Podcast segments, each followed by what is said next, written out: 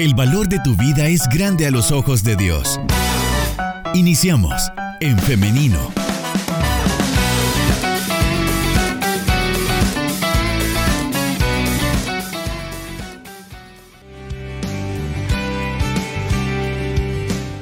Hemos comenzado ya la transmisión en Facebook Live. Aquí estoy marcando ya al pastor Gerardo Campos. Él se encuentra afuera de El Salvador, pero amablemente nos toma el enlace en esta mañana. Pastor Gerardo Campos, a cámara, por favor. Eso, muy bien. Ahora, permítame para que también nuestras oyentes, quienes están pendientes en el Facebook, Facebook Live, le puedan ver. Hoy sí. Buenos días, Pastor Gerardo Campos, ¿cómo está? Buenos días, hermana Carla. Es un privilegio. ¿Cómo está? ¿Dónde está? Bueno, estoy un poco distante de San Salvador, nuestra querida ciudad. Estamos en una ciudad en Nueva York que se llama Hempstead, en Rhode Island, para esta noche tener eh, un cierre de unos temas que tienen que ver con el trabajo celular, pretendiendo fortalecer el trabajo, apoyar a los pastores y el equipo que trabaja en estructura celular que ellos en este momento tienen a fin de animarse, proyectarse y seguir conquistando. ¿Y cómo han estado los hermanos, las hermanas en estos días? Eh, muy bien, bueno, deseando que podamos reunirnos con ellos, ya que muchos tienen eh, la compañía de los medios de comunicación de Iglesia Elim. ¡Ah, qué bendición! Sí, los cuales son una tremenda bendición, como usted lo dice, pero el que alguien llegue de allá, eh, pues les emociona mucho y tratamos de poder corresponder a esas expectativas. Qué bueno. Con la ayuda, con la ayuda de Dios, sí. Amén, sí, qué bueno. Vaya, pues entonces, muchas gracias porque abre el espacio. Es una hora adelante que en donde usted está, en la ciudad donde usted se encuentra, es una hora adelante de El Salvador, ¿verdad? Eh, sí, sí, en muchas ciudades de Estados Unidos recién eh, retrocedieron una hora por eh, su horario de invierno, sí. por cuestiones de luz solar, no porque eran dos horas. Muy bien, entonces allá son las casi las 11.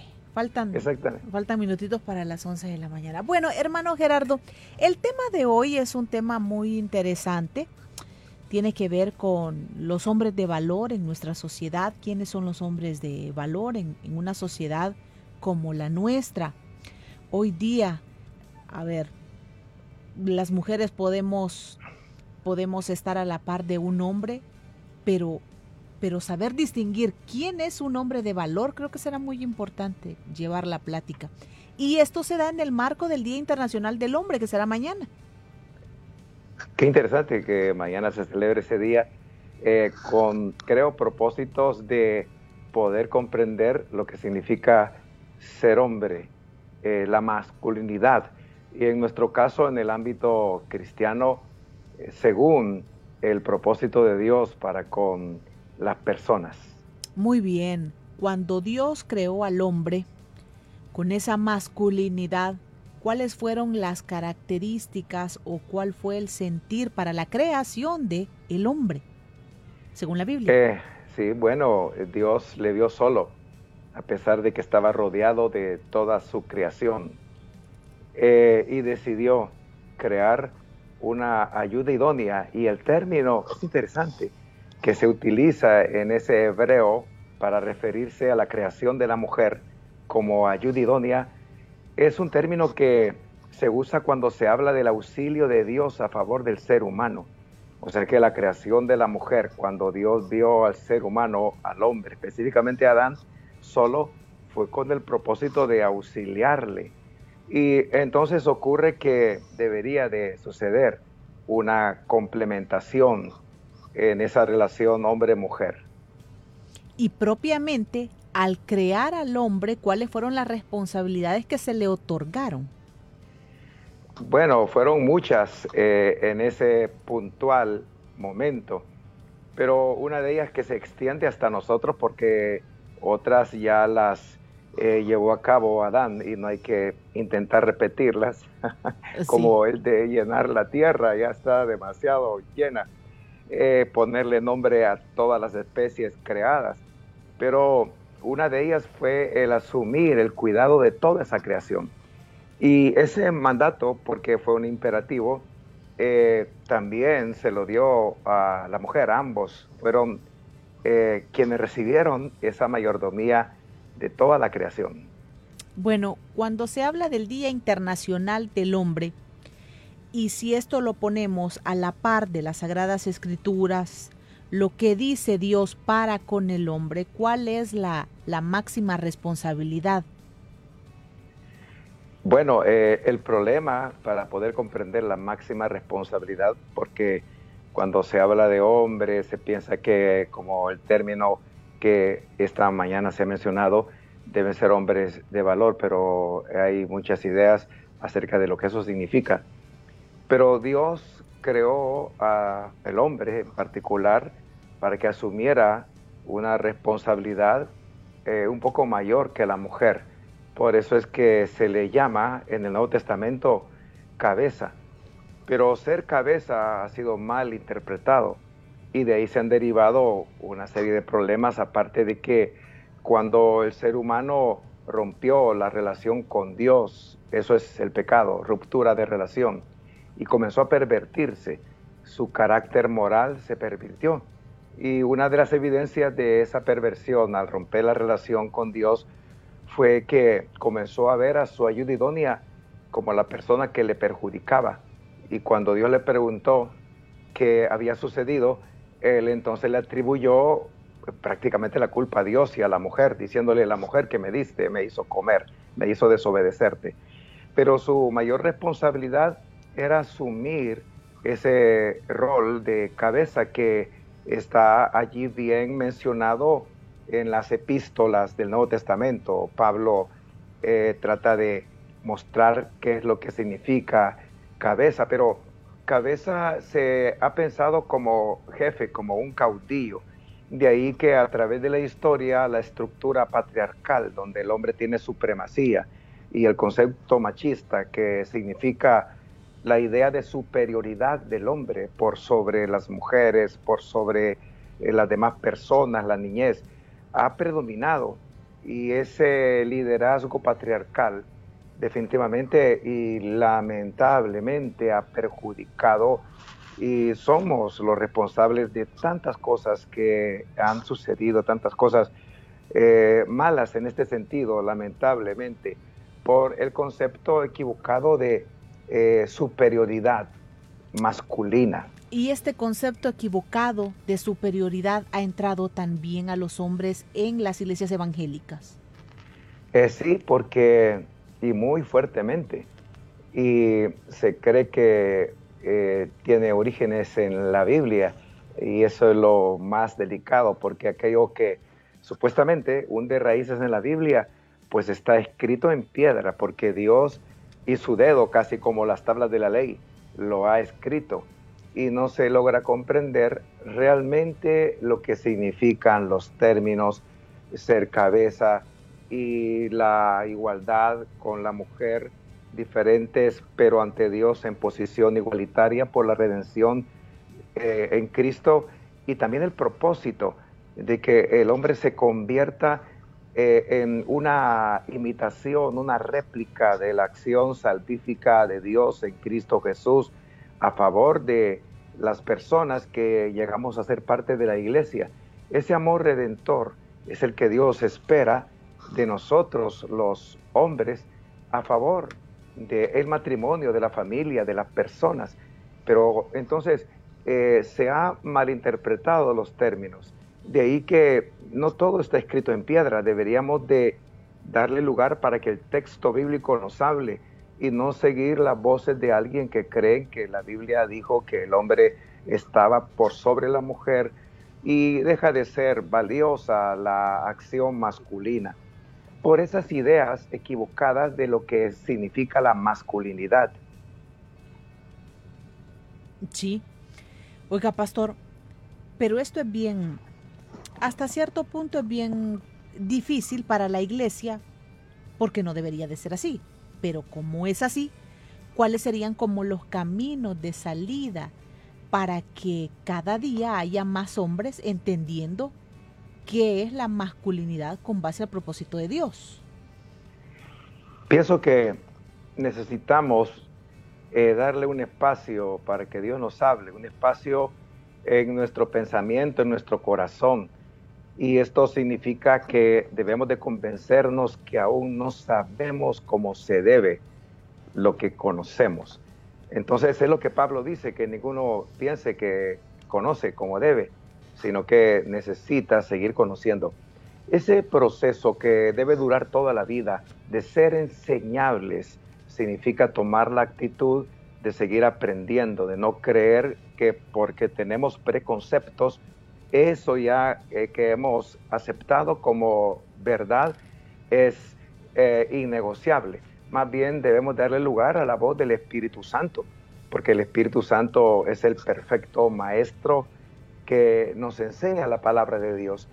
Y lo otro es que al ir comprendiendo cómo debemos de salir de un molde mundano de ideas masculinas, de concepto de ser cabeza, debemos de ir en rumbo a un modelaje, o sea, lo que vivimos de acuerdo a la palabra debe de transmitirse, no solamente a través de las palabras, porque a veces las palabras eh, no van muy lejos, sino a través de ese ejemplo de vida. Y es lo que nos cuesta, porque en la cultura, la estructura patriarcal está bien enquistada y nos cuesta a los evangélicos, porque venimos de un molde que aprendimos por lo que observamos en casa, por lo que vemos en la sociedad, por lo que a veces y comúnmente es la tendencia evangélica, se predica eh, muy fervientemente desde los púlpitos, tratando de empoderar la masculinidad y haciendo creer que los hombres de valor son aquellos que son casi como el concepto mundano, rudos, inquebrantables, que no dan muestras de debilidad, que no deben de dar lugar a sentimientos eh, como el ser cariñosos, eso no va con un hombre, quebrarse eh, ese concepto y despojarnos de él, no es tan fácil. Hay que seguir luchando porque ahí está y tiene que ver con la vieja naturaleza y esa no es eliminada. O sea, cambiar del molde no es tan fácil, requiere una decisión, como Cristo dijo y lo habló de manera general, de cada día negarnos a nosotros mismos y tomar la cruz e ir en pos de Él. Significa que debemos de ser siempre discípulos de Cristo. Y el mayor referente de la masculinidad es Él, es Cristo. Lo que pasa es que no logramos observarlo como debiéramos. Otra vez, los preconceptos de lo que creemos haber conocido como verdad nos dominan. Creo que esas ideas que tenemos de ya saber y hasta haber estudiado, de ahí que hay algunos estudios teológicos en seminarios, en institutos, en universidades, que siguen una corriente patriarcal que eh, lo que enseña es más de lo mismo. ¿De qué servirá entonces tener un diploma, un certificado, eh, de haberse graduado, de haber concluido ciertos estudios, si estamos iguales. O sea, eso no nos da eh, un avance, un plus, como se dice, sino nos deja en el mismo lugar con una acreditación que para Dios no cuenta, ni tampoco bendice a la familia, ni bendice a la sociedad, ni mucho menos la iglesia. Una de nuestras oyentes nos dice lo siguiente. Yo creo que también aquí uno debe de ver las actitudes de los hombres. ¿Por qué hay esposos que les molesta que las esposas se involucren en las actividades o eventos de la iglesia solo porque ellos no han entendido y no van? Sí, es eh, un testimonio lamentable que sigue teniendo mucha fuerza. La idea de que el hombre de Dios, el instrumento de Dios es el ser masculino, o sea, la creación masculina, son los que Dios va a usar. Y de ahí que, por ejemplo, históricamente, eh, luego de que Cristo ascendió, aquellas mujeres que jugaban un papel importante, un rol determinante en la misión de Jesús, comenzaron a desaparecer. Esto porque difícilmente los discípulos podían entender aquello que Cristo había traído como el molde de la nueva creación, Mas el apóstol Pablo lo comprendió, porque algunos piensan, aunque algunos piensan, perdón, que Pablo fue como enemigo de mujeres, pero la verdad es que hay eh, pseudoepígrafas, eh, escrituras, epístolas, que piensan que Pablo está escribiendo y también desconocen ese momento específico en el que los escritores dijeron lo que leemos y pensamos que es un dictado generalizado. Entonces es un problema con esas ideas. Hay que seguir trabajando y haciendo una contracultura a la estructura patriarcal y permitir que Dios nos siga hablando y eh, arrepentirnos realmente de ser los hombres que hemos sido y decidirnos a cambiar. Vaya, si el esposo no se congrega y la esposa sí, y ella quiere estar en la iglesia porque son cosas buenas, pero el esposo se molesta, aquí entra como una como una rivalidad, si se puede decir así, entre el hombre y el Evangelio, las cosas de Dios. Y aquí cómo se puede hacer para que la mujer pues no deje de dar un buen testimonio y también no deje de gozarse en la presencia de Dios. Sí, la primera eh, experiencia familiar que ocurre cuando solo uno de los cónyuges se convierte es lo que Cristo dijo que no había venido a traer paz a la tierra sino espada y que iba a haber una separación. Pero eso ocurre en el primer momento no es eh, una, un diagnóstico, eh, no, no es una prescripción generalizada que va a ser así y los hogares se van a destruir. Más bien ocurre en el momento de la decisión por Cristo. Y también hay que comprender que tuvo lugar en una, una cultura extremadamente patriarcal.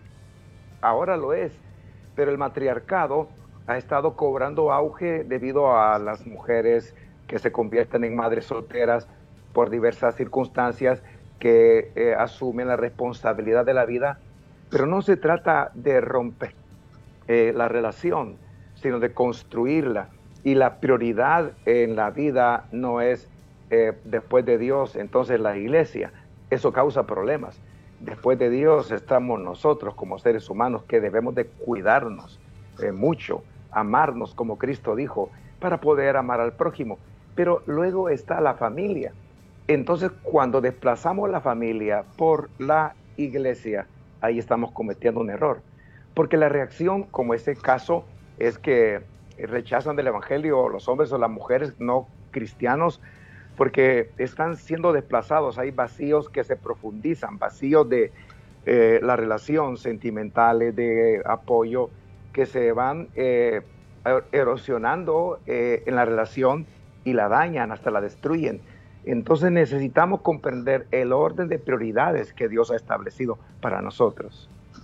Bueno, vámonos a las características de los hombres de valor con base a las sagradas escrituras.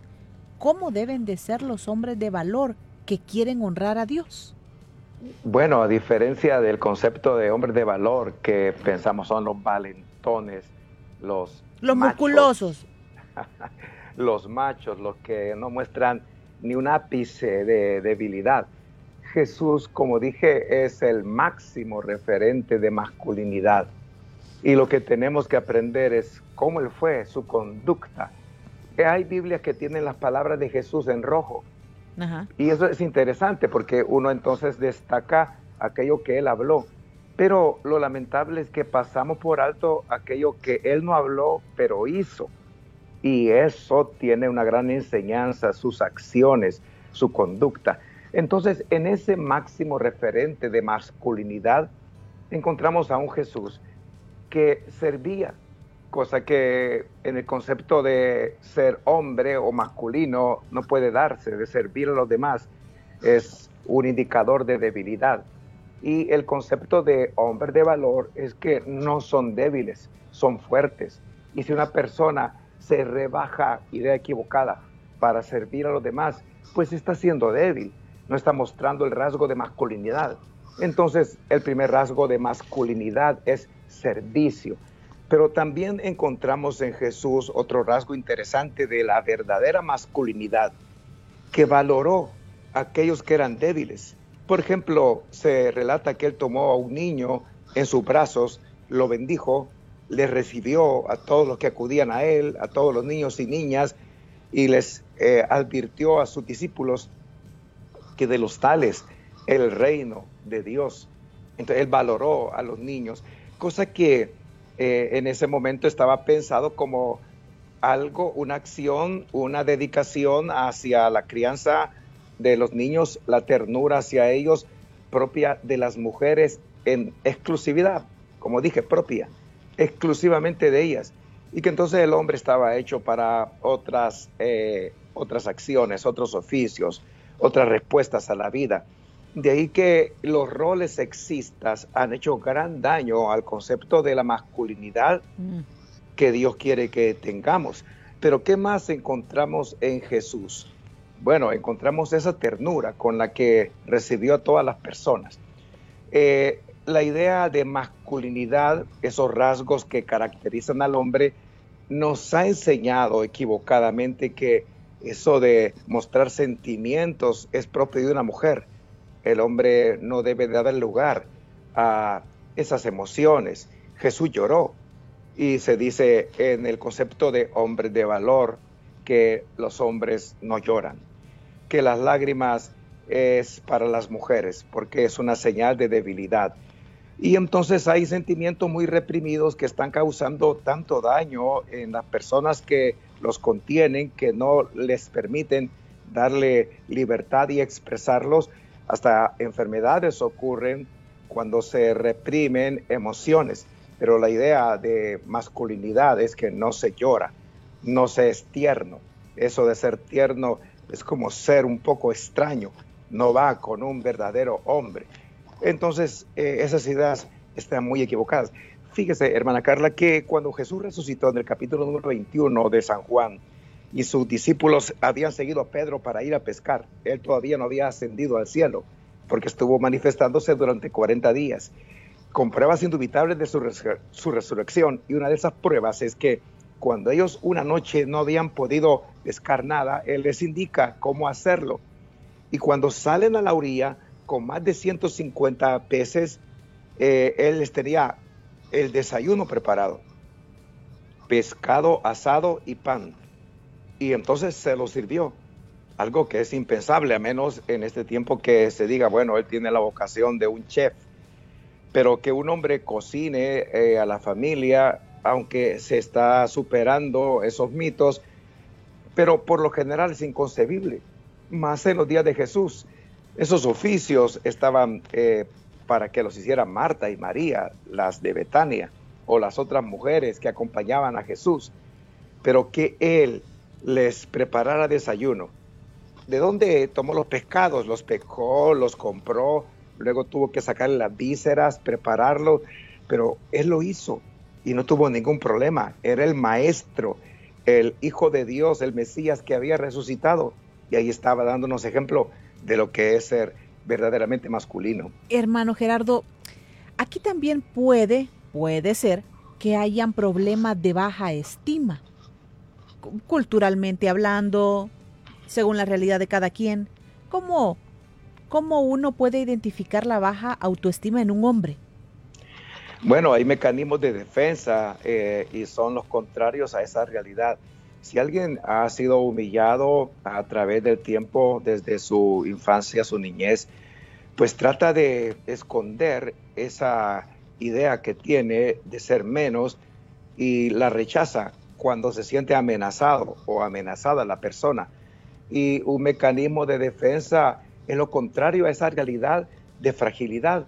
Y por eso hay bravucones, enojones, mujeres también, que camuflajan la realidad. Entonces tratando de compensar esa eh, minusvalía, o sea, menos valor que a través del tiempo les han hecho creer, poseen. Entonces ellos tratan de reivindicarse actuando eh, de esa manera, por su propia cuenta, o como dirían en México, por mis pistolas, por mis propios medios, yo lo voy a hacer.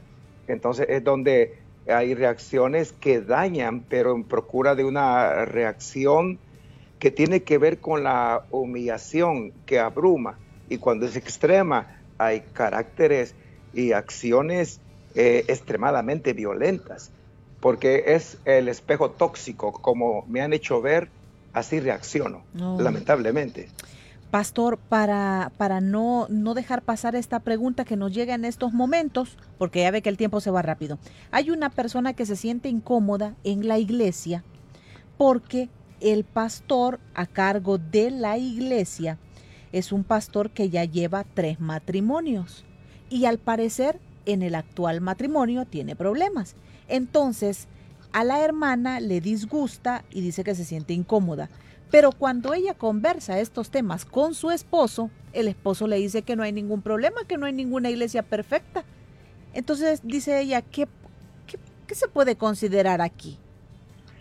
Eh, sí, es verdad lo que él dice, que no hay iglesias perfectas ni cristianos perfectos, pero debemos de enrumbarnos hacia una perfección de santificación que es la que Dios quiere. Y aunque nadie puede decir que no peca, la práctica del pecado, o sea, una tendencia pecaminosa, sí es censurada por la palabra de Dios. Y eso no puede validarse, eso no puede permitirse cuando ya es una práctica. Y cuando alguien entra a esos ritos del divorcio y las nuevas nupcias, lo va a estar repitiendo lamentablemente por lo que se ve. Uno, dos, tres matrimonios y tres divorcios ya entró a lo que se denomina el rito del divorcio, del matrimonio y el divorcio. Y eso no es la voluntad de Dios. Entonces eso es un mal referente para la iglesia, porque aunque digamos pongan la mirada en Cristo, no me miren a mí, las personas siempre buscamos un referente, el referente inmediato, y en este caso somos los pastores. De ahí que todo cristiano debe de vivir la vida por partida doble, y partida doble es no solamente hacer lo que hacemos a nuestro favor, sino hacerlo a favor de otros. Y más los líderes, los pastores, debemos de vivir la vida por partida doble. De ahí que el asumir una posición de liderazgo es comprometedor.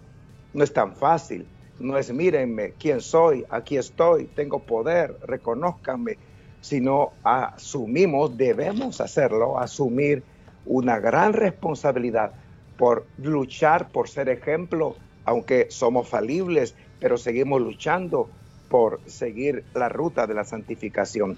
Entonces, ni modo que se va a sentir incómoda en una iglesia en donde en vitrina se exhibe la inmoralidad. Bueno, son las 10 de la mañana con 22 minutos. En esta mañana en En Femenino conversamos con el pastor Gerardo Campos, pastor de Misión Cristiana Elim en San Salvador, y estamos hablando acerca de hombres de valor, aquellas características con base a las Sagradas Escrituras, porque mañana es el Día Internacional del Hombre. Acabo de ver en la televisión un anuncio sobre el famoso mundial que comienza el domingo. No quisiera dejar de preguntarle qué opina usted. Eh, del, mundial o del lugar en donde se va a realizar? Pues, eh, pues yo le pregunto, le lanzo la, la pregunta en general. Usted respóndame con base a lo que por, por donde le lleva el corazón, ¿verdad? ¿Es usted de las personas que, que van a estar sentados frente al televisor viendo los partidos, pendiente de los partidos? ¿Qué opina? Ah, bueno, es una cascarita que me, está lanzando, ¿no? bueno, eh, yo veo algunos deportes que me llaman la atención, pero no soy fanático de los deportes de ninguno.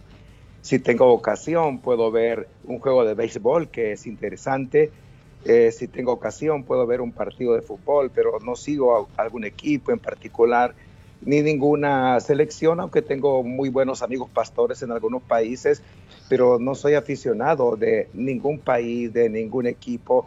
Y si hay oportunidad, pues eh, en buena hora. El, el ocio o la sana diversión es parte de la buena salud, pero no se trata de que eso desplace las responsabilidades que debo de hacer. Eh, que debo de asumir. Entonces no, no caigo en eso realmente. Eh, ahora, los lugares donde se lleva a cabo, eh, lamentablemente que hay lugares donde se discrimina mucho a la mujer y se empodera al hombre. Eso es lo malo de ciertos lugares donde se está fomentando más la idea machista.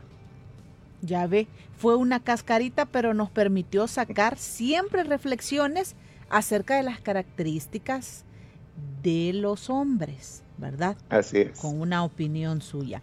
Muy bien, Pastor Gerardo, son las 10 de la mañana con 24 minutos. Ya en reflexiones de cierre, eh, ¿cómo considera usted que en la sociedad nosotras como mujeres debemos también de llegar a la reflexión, a replantearnos, porque también los hombres necesitan y, que nosotros, que nosotras los respetemos.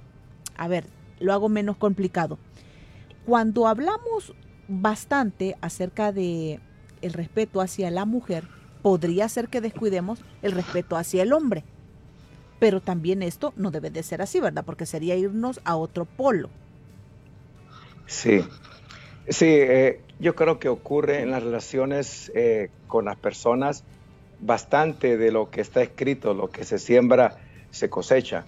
A veces hay reacciones de mujeres que se pudieran considerar son muy malas, pero no se ve la historia que hay detrás de eso. Sí. Entonces, una mujer podría ser alguien insoportable en algún momento, pero ¿qué ocurrió a través del tiempo de esa, eh, con esa persona? Eh, se le dañó mucho, se le golpeó tanto sus sentimientos, se le fue infiel tantas veces, entonces la reacción es la que no se quiere y por eso se dice, eh, yo no puedo estar con esta persona. Además que hay personas, hombres y mujeres, que podrían tener algún problema que requiere una evaluación, un diagnóstico, un tratamiento, y no se trata de tan solo eh, enmarcarlo todo o enfrascarlo en problemas de conducta, en actitudes Hay que conocer y diferenciar lo orgánico de la conducta que está mal. Eh, yo creo que el respeto es algo importante en la relación de toda persona y toda persona merece ser dignificada. Y amor es una decisión para dignificar a las personas a través del servicio, buscando el bienestar de esa persona o esas personas. Eso es amar. Amar es más que un sentimiento, es una decisión. Eh, amar no es estar enamorado. El enamoramiento se acaba definitivamente. Solo quedan los bonitos recuerdos que nos hicieron creer eh, al margen de una realidad. Pero es importante para que haya respeto la decisión de amar y la comunicación es importantísima, por eso es necesario hablar, pedir una cita en el sentido de preguntarle cuándo podemos hablar, cuándo y dónde. Sí, y entonces ventilar las diferencias de la manera correcta, pero la mujer no debe de callar, callar, callar, pensando que debe de estar eh, sumisa, debe de estar sujeta, pero estar sujeta es dejarse ayudar por el hombre, como que te agarras de algo para salir adelante. Entonces el hombre como cabeza es quien debe de ayudar a la mujer, que es vaso más frágil. Si es vaso más frágil, significa que los hombres somos vasos frágiles también, definitivamente. Pero eh, estar eh, sumisa se dice que produce un embotecimiento de los sentidos, al punto que una mujer extremadamente sumisa y las evangélicas corren ese riesgo, podría no darse cuenta del peligro de su integridad física en una relación que en algunos casos ha terminado con un... Eh, no es feminicidio, porque feminicidio es asesinar a una mujer por el odio de que es mujer. Femicidio, femicidio sería a diferencia del homicidio que tiene que ver con el hombre, femicidio podría terminar allí una relación en donde la mujer no tuvo las señales de alerta que le generaba el miedo, porque ya no hay más miedo, se ha sometido completamente, los sentidos se han embotecido, es, es lo delicado. Entonces por eso el diálogo juega un papel importante, la comunicación como personas, a veces se va a requerir un mediador, un consejero matrimonial o un terapeuta familiar cuando la, relación no funciona, no se puede dialogar, pero es importante el diálogo y el poder tomar acuerdos para que permanezca, prevalezca la armonía y el matrimonio se siga edificando. La edificación de algo, de relaciones, de personas, no es algo que, que va así sin detenerse poco a poco sino que tiene que ver con los momentos en donde se derriba algo. Edificar en el original es oikodomeo y significa reconstruir. el matrimonio continuamente se debe estar reconstruyendo. A veces las parejas podrán hacerlo por sí mismas, pero a veces no. Necesitan eh, un mediador. Pero el respeto hacia el hombre es algo a lo que la Biblia llama a la mujer, pero la otra cara de la moneda es que los hombres amemos como Cristo amó a la iglesia. Muy bien. Hecho. Gracias por las reflexiones en este tiempo, Pastor Gerardo Campos. Gracias por haber aceptado la entrevista en En Femenino. A la orden. Que Dios le bendiga, hermana Carla, y a toda la audiencia. Amén. Que esté bien. Está haciendo frío. Eh, por ratos el clima es un poco variante, frío. Eh, todavía no ha entrado el frío, está esperando que nos regresemos y en buena hora. en buena hora. Y a cuidarse mucho y saludos a su esposa y a su familia. Muchas gracias, muchas gracias. Y a los hermanos y a las hermanas, a todos salúdenos. Sí, yo les digo, le conocen, le conocen mucho. Uh, qué bueno. Dios le bendiga, pastor. Saludos. Gracias. Adiós. Hemos conversado en esta mañana con el pastor Gerardo Campos, quien está atendiendo una actividad sobre células en los Estados Unidos, pero que también nos ayudó a la reflexión de esta mañana. Nos despedimos de la transmisión a través del Facebook Live. Que Dios les bendiga. Gracias por haber estado una vez más pendiente. Construye tu vida con pensamiento propio. Hasta la próxima.